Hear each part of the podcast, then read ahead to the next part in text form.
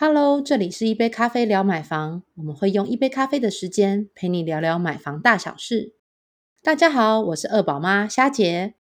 大家好，我是想婚族代表浩。大家好，我是不婚族的安怡。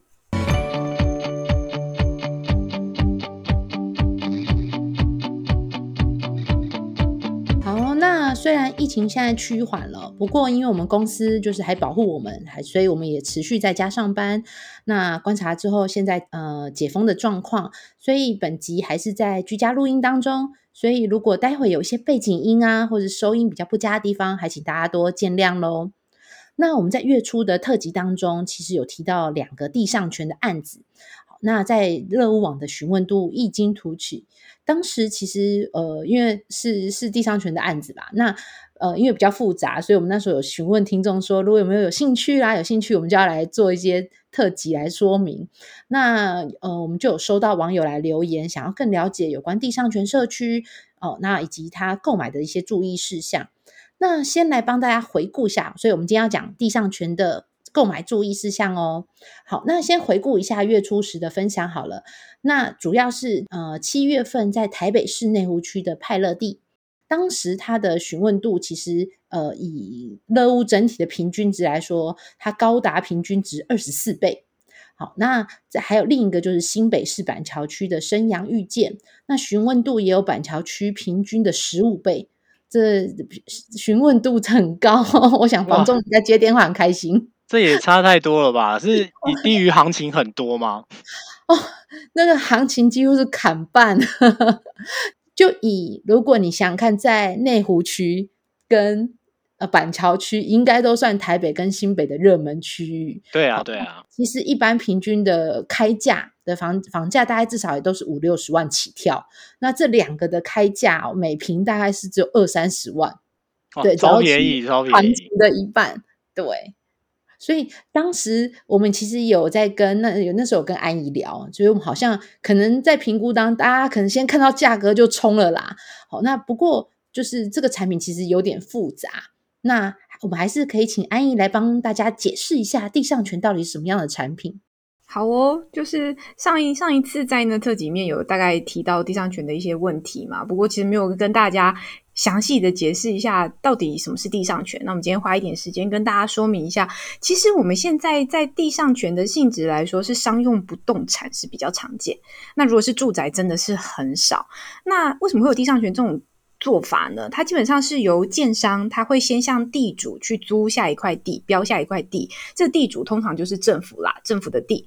然后他标下这块地之后，他在上面盖了住宅，然后再把住宅转卖给买方，然后。通常这块地它会有一定的年限，呃，五十年到七十年不等。那等到这个年限一到了，地就会连同房子一起收回去，地主是谁就归谁。如果是政府，就归回去给政府这样子。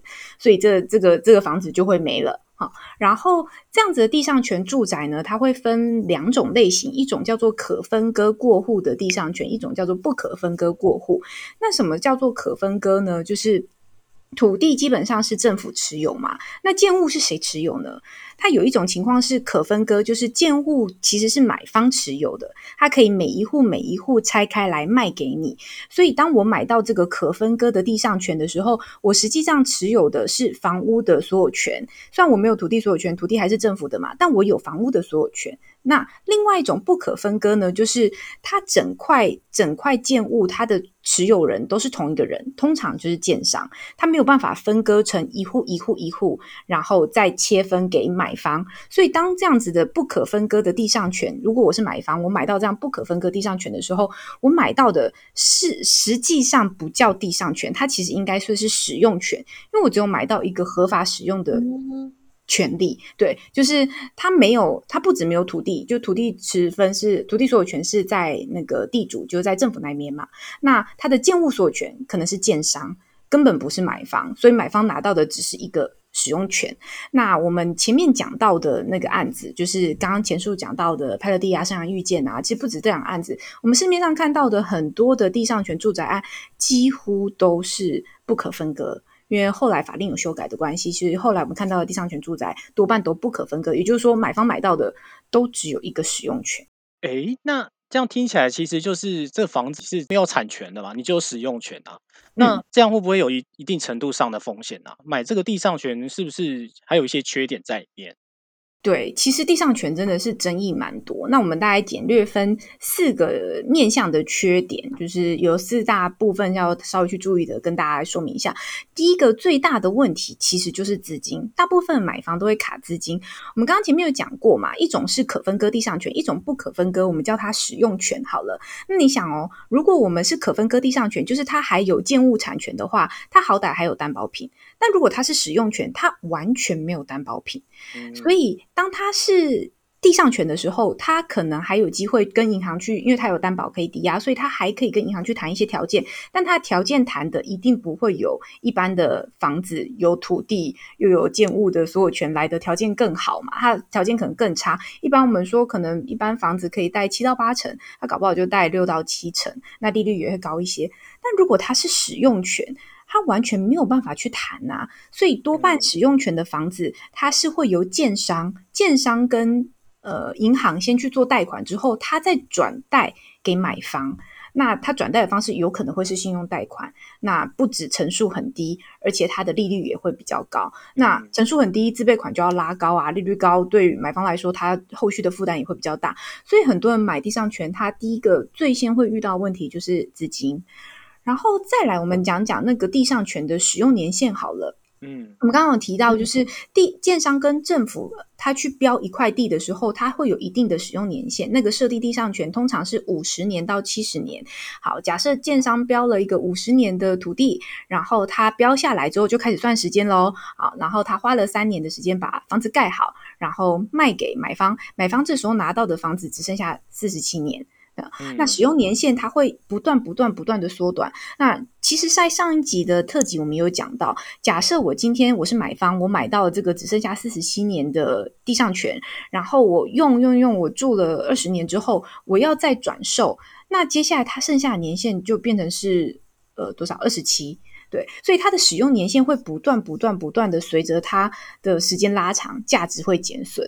嗯，所以这是很少数，我很罕见。因为我们一般来讲说，不动产它就是一个有机会增值的产品。其实增值的主要的目的地的目的都是在那个土地，但是房子本身是会折旧的。那当你今天只有房子，你持有只有房子，甚至你。根本只有一个使用权，你完全什么都没有持有的话，它的价值会不断减损，所以你转手之后反而会 越卖价格越低。然后还有一个问题是说，因为它没有产权的关系，如果它使用权它完全没有产权，所以它是不需要上实价登录的。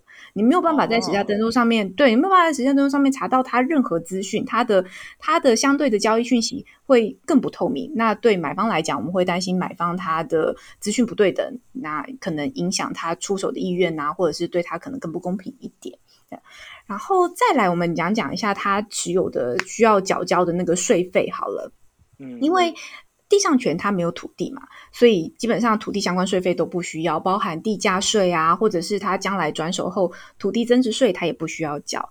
但是他是需要缴房屋税的哦，呃，如果他是持有房屋建就是建物所有权的地上权的话，那他要缴房屋税。但如果他只有使用权，我们想说，哎，使用权他可能也许就不需要了吧，因为他没有产权，对不对？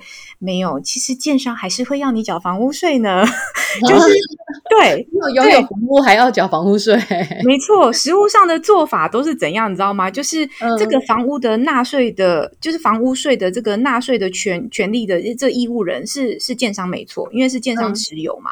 可是建商还是一样会跟住户去收取一笔房屋税的税金，然后建商再转交出去给政府这样子。所以甚至啦，我有听说过有部分案件哦，他们建商是回过头来再跟住户收收这个房屋税，所以金额可能包含可能要转手手续费啊什么之类，他会算在上面，所以有可能价格还会再高一点点啊。哈，有的确有实物上有这样的案例，太惊人了。我们就不要说什么 案例了。所以它成本反而还是会还是会有一些成本在那里。然后另外一个部分是说，它不用缴土地税费，但它还是要缴地租啊。嗯嗯。然后我们都知道，就是如果我们不管是房屋税、地价税等等，我们如果是自用涉及的话，它会有各种自用的税。那个税率的减免嘛，自用一定是最好嘛，他就不希望你炒作，对，所以自用税率一定是最低。但你要想哦，这个地上权，它的房屋的持有者是建商的话，他就是法人，所以他可能不会适用最低的优惠的自用税率，他必然可能要用法人的方式去计算，所以它的相关的税务的税金就有可能会比较高，所以这个是隐藏的持有成本的部分，大家也要去考量的。然后最后第四个。需要注意的地方就是，它可能不能组成管委会，因为依据我们的公寓大公寓大厦管理条例里面的规定，它必须是所有权人区分所有权人来组成管理管委会。那像这样的产品啊，就是使用权的部分啦，它连建物产权也没有，土地产权也没有呢。它多半建商可能会辅导它可以成立一个管理小组，但管理小组在跟管委会比起来，它在法律上的定义跟位阶都没有那么清楚，所以它可能会遇到问题是：那它可以进行公社点交吗？也有可能会有一些问题，或者是他可以经手相关财务吗？也有可能会有一些阻碍，所以这部分都是大家要去评估的地方。嗯嗯，听起来好像其实就跟一般我们购买的电梯大楼或者是住商混合大楼的那个差异是蛮大的哦。不过既然这么多人看它，应该还是有它的优点吧？嗯，这我觉得呃，要来设想一下，因为其实后来我们那集出来之后，就有朋友来跟我来做讨论。那我后来想了一下，它其实还有还是有几个一些优点的。一来，其实它就便宜；那再来就是它呃免征地价税跟土地增值税的部分。那我觉得其实不要把它想象成是买房子，好，你可以把它换一个角度来想，你把它想象成是你在预缴租金。啊，预缴租金等于是说，因为其实现在租屋族很会很常遇到的是说，如果他是租屋派的，不是那种买房派的，那他可能就会需要考量到是说，那他能够跟房东租多久，对不对？啊，有时候房东也有时候觉得说，哎，租一租觉得啊不想管理了，那可能会把房子卖掉，或者是他可能会有涨租的状态。好，那所以等于是你就把它当做是我先预缴了十年、二十年的租金。然后就是不想住了，那你之后的那些后续的那未使用的年限，还是可以再把它转手卖掉的。对哦，嘿，那这样子其实就很适合像这种就是呃租屋派的，虽然当然这这种比较少，但是我觉得这也是兴起的派别。那主要等于是说，他拥有因为比较便宜嘛。那我如果今天是拥有资金的状态下，我可以用一半的钱去买到就是可以长期居住的房子，呃，也免去了就是到处搬家的这些呃麻烦性。那再来，我我预留在身上的资金，其实就可以做后续的，比如说投资啦，或是其他理财的规划。那我就觉得还蛮蛮适合现在越来越多的什么顶客族啊、单身族啊，或是租屋派的那。他们可能并没有一定要把房子要往后留哦，那其实我觉得他就可以去做考虑，可以精算一下，不然现在那个租金啊，就是房房房价也慢慢涨嘛，然后租金也慢慢 一直调涨，对，那所以其实如果你预先预缴，虽然感觉好像我啊，那我要预缴个十年二十年，好像一次要缴很多钱，那不过如果把租金就是会随着物价波动而做上涨这一块考虑进去的话，说不定先预缴个十年二十年的的租金来讲，其实是比较划算的。嗯，这个也让我想到，就是嗯，其实现在大家因为股市现在很火热嘛，所以好像有一些朋友他们都是决定说先暂时租房子，然后先不要买房子。那我会觉得说，这些人其实好像也蛮适合地上权的。然后另外也是发现有些人是，他就选择先当包租公，因为他会觉得不动产很保值嘛，所以他可能会先考虑地上权的案子。